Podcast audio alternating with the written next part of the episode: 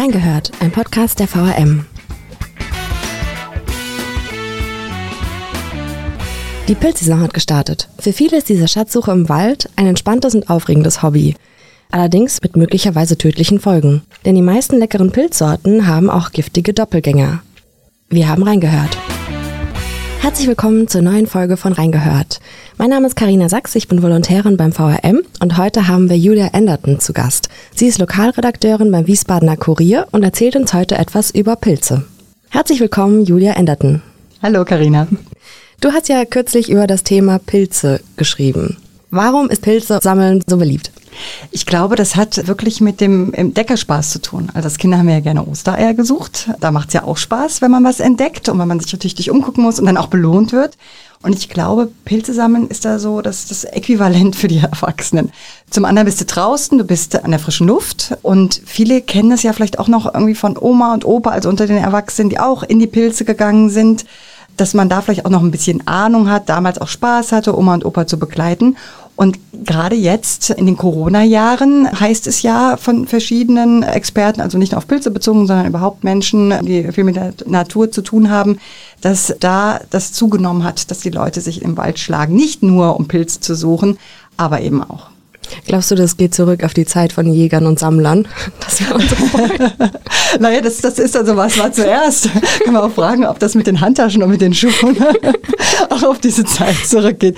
Aber ja, ich, also ich meine, ich glaube schon, früher mussten die Menschen sich ja nun mal auch in der Natur ihre Nahrung suchen. Bestimmt, ja. Nur hat man damals halt auch eine andere Expertise gehabt. Also was man essen kann, was man vielleicht eher nicht so essen sollte oder was eben auch äh, ja, tödliche Konsequenzen haben kann. Gehst du denn Pilze sammeln? Also ich war tatsächlich als Kind mit meiner Oma auf Pilze sammeln und die war da auch wirklich firm. Die hatte richtig, richtig Ahnung. Das war immer toll. Ich habe selber mit meinem Sohn, als er noch ganz klein war, mal einen Kurs mitgemacht. Das war auch toll. Da wurde auch abschließend gecheckt, dass auch wirklich nichts Giftiges im Körbchen drin war. Aber ehrlich gesagt traue ich mich alleine nicht. Also ähm, da habe ich einfach zu viel Angst, dann doch mal was Falsches zu erwischen oder sogar eben einen Doppelgänger in der Pfanne zu haben, der dann richtig böse Folgen hat. Wobei man natürlich sagen muss, also die ungenießbaren Pilze sind nicht immer die giftigen Pilze, da gibt es auch noch Unterschiede. Ne? Aber reicht auch schon, wenn einem so richtig übel wird. Ja, das stimmt. Wie teilt man denn die Pilze ein? Also es gibt giftige Sorten und es gibt tödliche Sorten und genießbare auch natürlich. Genau. Also es, es gibt ja tausende von Pilzen weltweit, allein in Deutschland 2000 Stück. So in Wiesbaden sind so um, um die 40, die immer wieder vorkommen. Dabei so ganz gängige ist natürlich wie Steinpilze, Pfifferlinge und die sind ja auch ziemlich markant zu erkennen. Sieht man man ja auch im Supermarkt immer wieder. Dann gibt es äh, Pilze, die sind ungenießbar für Menschen, aber eben nicht tödlich. Also das heißt, da, wenn man Glück hat, dann übergibt man sich einmal und dann ist die Sache auch ausgestanden, dann geht es einem wieder gut. Es gibt aber auch Pilze, die verursachen dann einem schon ein, zwei Tage lang fiese Bauchschmerzen, Übelkeit und das muss ja auch nicht unbedingt sein. Allerdings kann es auch einfach sein, dass es daran liegt, dass man vielleicht einen Pilz verzehrt hat, der durchaus äh, genießbar war, aber der vielleicht schimmelig war oder man verträgt keine Pilze. Das gibt es auch. Und dann gibt es eben Pilze, die andere Folgen haben. Und da kennen wir ja immer so den, den Fliegenpilz, ne? also den man in jedem Bilderbuch sieht, der äh, auch irgendwie hübsch ähm, gestaltet ist, aber man weiß, uh, der ist rot und leuchtet, oh, wow, wow, den nehmen wir nicht. Tatsächlich ist es ja aber eher so, dass es eben, wie gesagt, so die Doppelgängerpilze sind, vor denen man sich in Acht nehmen muss, also wo wirklich was passieren kann und wo dann auch äh, schleichend was passieren kann. Das ist so das perfide. Also wenn man jetzt in Fliegenpilz, wenn mich da jetzt jemand dem verspeisen sollte, ist natürlich auch ganz schlecht. Aber es gibt dann andere Pilzsorten, wo es dann wirklich auf die Zeit drauf ankommt, dass man schnell, schnell Hilfe kriegt, bevor es dann zu spät ist und wo man es dann eigentlich erst mitkriegt, wenn es zu spät ist. Wobei das jetzt nicht so oft vorkommt. Also ich habe mal nachgeschaut, es war so in, in, den Jahren 2000 bis 2018 jetzt auf ganz Deutschland gerechnet, da wurden ein bisschen über 4400 stationäre Behandlungen in Kliniken aufgrund der verzerrten Pilze mit toxischen Wirkungen durchgeführt. Und davon waren aber immerhin 22 dabei, die leider mit dem Tod ausgingen. Also jetzt keine riesig große Zahl, aber schon was, was man mit Respekt behandeln muss. Ja, auf jeden Fall. Also das sind schon 22 zu viel. Wie kann man denn am besten vorgehen, wenn man gleichzeitig so dieses romantische Bild im Kopf hat, dass man gerne Pilze sammeln möchte, aber absolut gar keine Ahnung hat? Was macht man da? Also ich würde empfehlen, nimm dir einen Experten und zieh mit dem los. Es gibt ja zum einen Menschen im privaten Bereich, die sich wirklich auskennen. Ist natürlich eine Vertrauensfrage, ob man das macht. Oder in Wiesbaden werden ja auch alljährlich im Herbst Kurse angeboten. Da ist der Franz Heller, so der Pilzguru, der die führt. Das geht über den Umweltladen, sowohl für Erwachsene als auch für Familien mit Kindern, wo man stundenlang unterwegs ist und ganz genau erklärt bekommt, worauf man bitte zu achten hat. Zusätzlich wird noch bis Anfang November im Umweltladen eine Beratung angeboten, auch durch den Franzeller. Immer montags zwischen 12 und 2 schaut er sich so die, die Wochenendfunde an und guckt dann, was genießbar ist, was eben nicht genießbar ist oder was eben wirklich also so ähm, kontaminiert ist, dass alles weg muss. Also es reicht im Grunde ein Giftpilz, den du zwischen verzehrbare Speisepilze gelegt hast, damit du dann die ganze Ausbeute weggeben kannst. Oh, das ist dann ärgerlich. Also wenn man dann sich so gefreut hat, diese kleinen Pilze zu finden und dann im Endeffekt alles wegschmeißen muss. Ja, wobei, im Grunde gibt es da so einen ganz einfachen Hack. Also wenn du losgehst mit dem Körbchen, dann machst du halt Trennwände rein. Ne? Also dann hast du einen Teil, wo du deine Pilze drin hast, die du kennst oder wo du dir sicher bist, dass daran nichts ist. Und dann, wenn du dir eben nicht ganz sicher bist, dann hast du da mit der Trennwand ein zweites Abteil, wo dann eben verdächtige Pilze drin sind, die du dann eben nochmal checken lässt. Und was auch so ein bisschen hilft, finde ich, zumindest auf den ersten ersten Blick unter wiesbaden.de online, da gibt es eine, Pilzdatenbank. Da sind so die bekanntesten Pilze aufgeführt, die es hier in den Wiesbadener Wäldern oder auch Wiesen gibt. Immer mit einem Foto, mit einer kurzen Beschreibung und natürlich auch mit dem Hinweis, ja, ist essbar oder ist, ist nicht essbar oder Achtung, Achtung, ist gefährlich. Mhm. Kleiner Hinweis an die Hörerin, ich werde diesen Link auf jeden Fall in die Show Notes packen. Ich finde, also wahrscheinlich würde ich alles von diesen Pilzen in die verdächtige Box reinmachen, weil ich habe mir mal einen Quiz angeschaut und ich also ich würde wahrscheinlich sterben direkt. Also auch gerade bei den Pfifferlingen, es gibt ja auch falsche Pfifferlinge und die sehen ja dann wirklich komplett gleich aus, ja. vor allen Dingen, wenn man gar keine Ahnung hat. Was macht man denn, wenn man das Gefühl hat, man hat einen Pilz verzehrt, der einem nicht bekommt? Nicht abwarten. Also da würde ich immer lieber einmal mehr mir ärztlichen Rat holen als zu wenig. Wenn man ein blödes Gefühl hat, weil man einen Pilz gegessen hat, den man jetzt selbst gesammelt hat und wirklich denkt, da wäre jetzt was da, und es ist Wochenende, dann fährt man in die Klinik. Die werden sich zwar freuen, die haben ja auch genug zu tun, aber wie gesagt, da kommt es ja nun mal wirklich auf das Zeitfenster drauf an. Unter der Woche ruft man seinen Arzt an. Es gibt dafür auch die Giftzentrale. Da muss man halt ziemlich genau auch erklären können, welcher Pilz das war. Von daher ist es gar nicht verkehrt, wenn man vorher mal ein Bild gemacht hat. Ne? Also das, wenn man da sagt, der war braun und dünn ne, und irgendwie rund, dann hilft das natürlich keinem weiter. Schön ist natürlich auch, wenn man ein Stück äh, irgendwie noch vor dem Pilz übrig hat, aber tut man das bei der Essenszubereitung? Also letztlich ist es so, dass die Giftzentrale genauso wie Krankenhäuser auch auf Experten zurückgreifen. Also für den Bereich Wiesbaden ist das auch unter anderem zum Beispiel der Franz Heller, der sagt, der kriegt ja im Jahr so 30 bis 40 Anrufe. Die meisten sind wirklich nicht dramatisch, aber lieber eben einmal mehr gefragt. Denn es gibt zum Beispiel den grünen Knollenblätterpilz der ist hochgiftig und da geht es echt zacke die zack, dass der ganz massive Leberschäden verursachen kann und da zählt quasi jede Minute. Also er nimmt das immer wieder als trauriges Beispiel. Da gab es so in den 90ern Fall einer Familie, ich glaube aus Klarental, die waren auch zusammen Pilze sammeln und die haben dann alle wirklich also von diesem Pilz gegessen. Und drei der Familienmitglieder sind dann auch trotz der ärztlichen Bemühungen verstorben. Da war es dann einfach zu spät. Schrecklich. Ja. Wie war das denn in der Vergangenheit? Wurden da Pilze irgendwie als Waffe verwendet? Ja, tatsächlich. Also jetzt nicht als Waffe, dass man jemanden da mit seinem Pilz verkloppt hat, aber sondern als, als perfides Mordwerkzeug hat man die genutzt. Also jemand, der so ein bisschen Ahnung hatte, konnte da schon Unheil anrichten. Da gab es zum Beispiel in Frankreich jemanden, das war ein Heiratsschwindler, der hat versucht, mehrere Frauen umzubringen. Das heißt, bei einigen hat es geklappt, einige hatte er so weit vergiftet, dass es denen richtig, richtig schlecht ging. Das war aber glücklicherweise so, dass er den gelben Knollenblätterpilz gewählt hat, statt den grünen. Und der ist zwar unangenehm in seinen Folgen, also mit Übelkeiten, tagelanger Erbrechen und sowas, aber nicht tödlich gewesen. Deswegen hat es glücklicherweise nicht so viele Frauen erwischt, aber der Mann endete trotzdem auf dem Schafott. Also mhm. wurde dann Genüge getan. Und es ist auch so, dass man sagt in der Vergangenheit, dass immer mal ein Papst damit versucht wurde umzubringen. Oder auch die russischen Zaren hat es öfter getroffen. Man weiß natürlich nicht, was sich da so im Bürgerturm abgespielt hat. Ne? Und auch gerade damals hat man ja noch nicht obduziert. Also wer weiß, wie viele Opfer von Pilzen es wirklich gab und bestimmt auch nicht unbedingt immer von Mordanschlägen, sondern auch einfach von, von Unglücksfällen.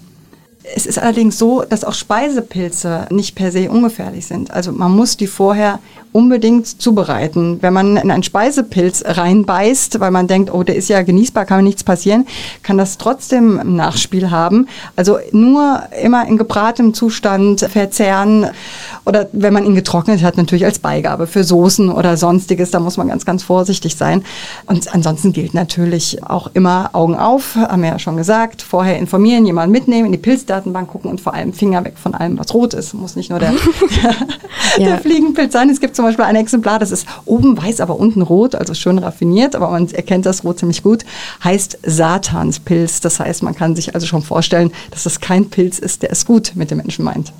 Boah, da muss man aber wirklich so viel Ahnung von haben. Das ist ja wirklich sehr gefährlich. Ich glaube, ich habe schon mal einen Steinpilz gefunden, da war ich sehr, sehr stolz, aber ich war auch mit meinem Onkel Pilze sammeln, der kannte sich damit aus. Aber ich lasse davon lieber die Finger. Aber ansonsten, wo kann man denn Pilze am besten finden, wenn man nicht sammeln möchte?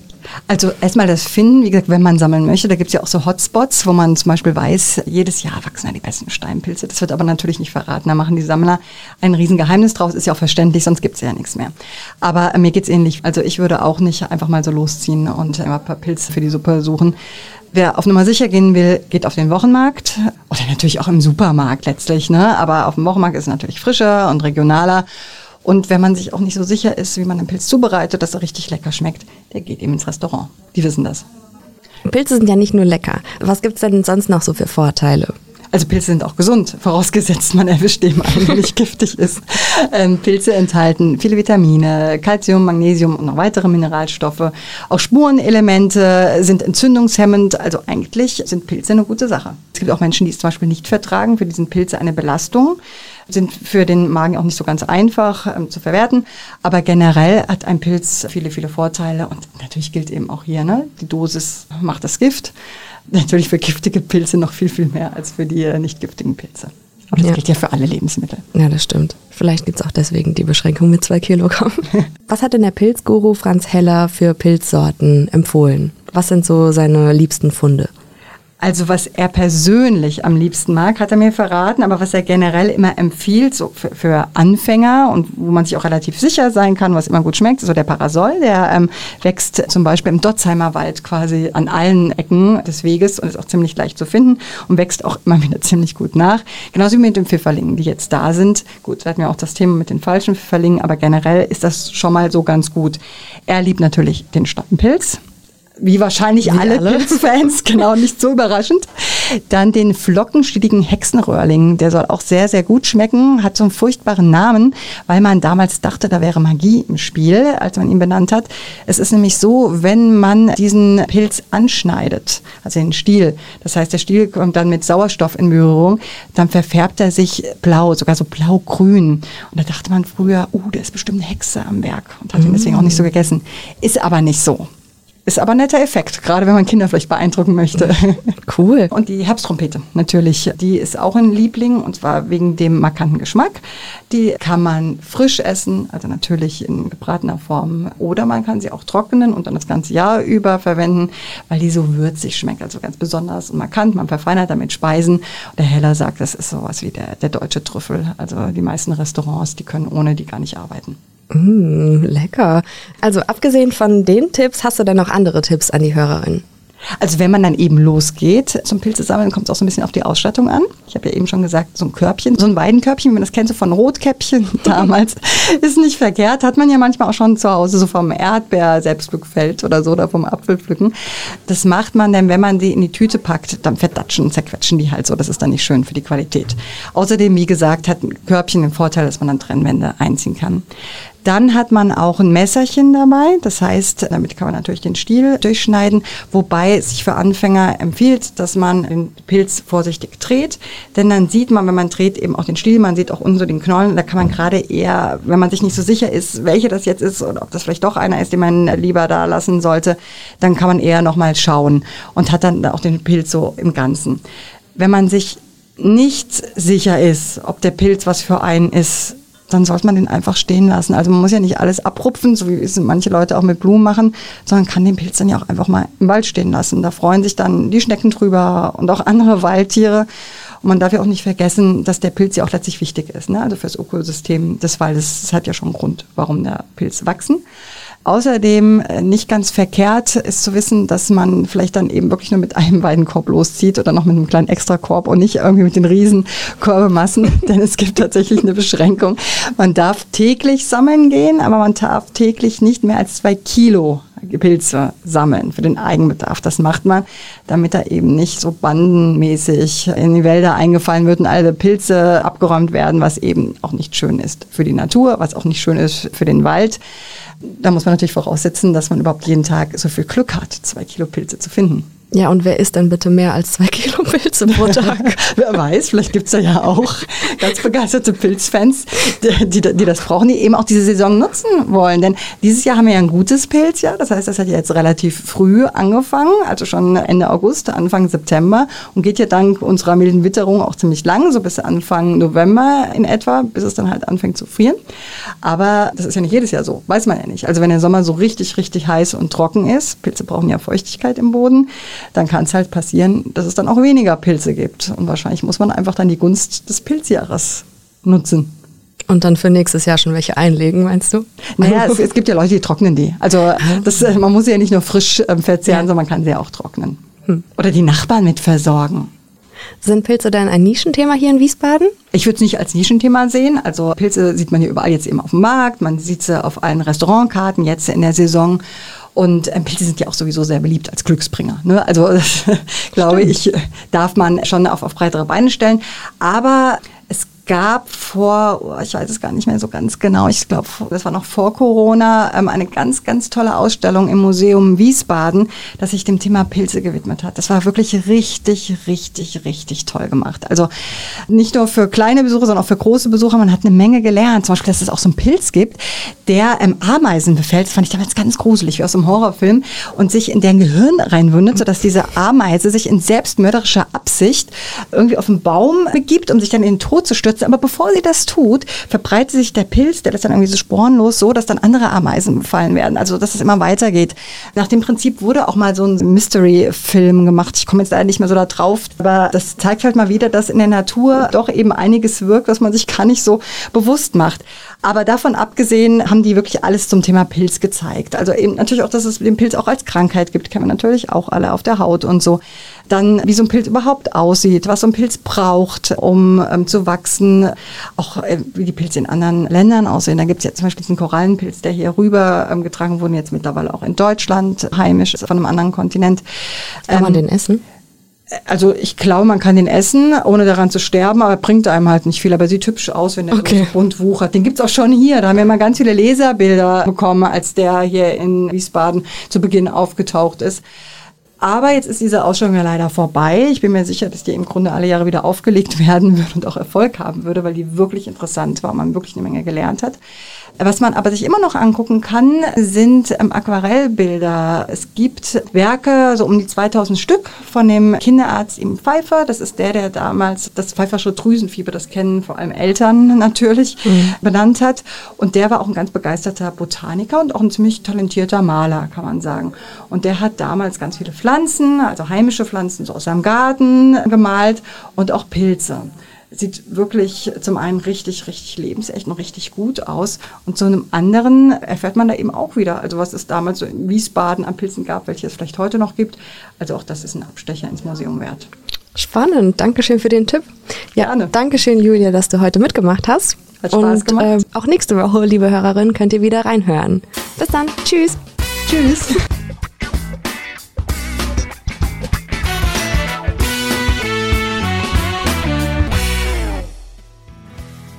Reingehört ist eine Produktion der VRM von Allgemeiner Zeitung, Wiesbadener Kurier, Echo Online und Mittelhessen.de. Redaktion und Produktion die VolontärInnen der VRM. Ihr erreicht uns per Mail an audio.vrm.de.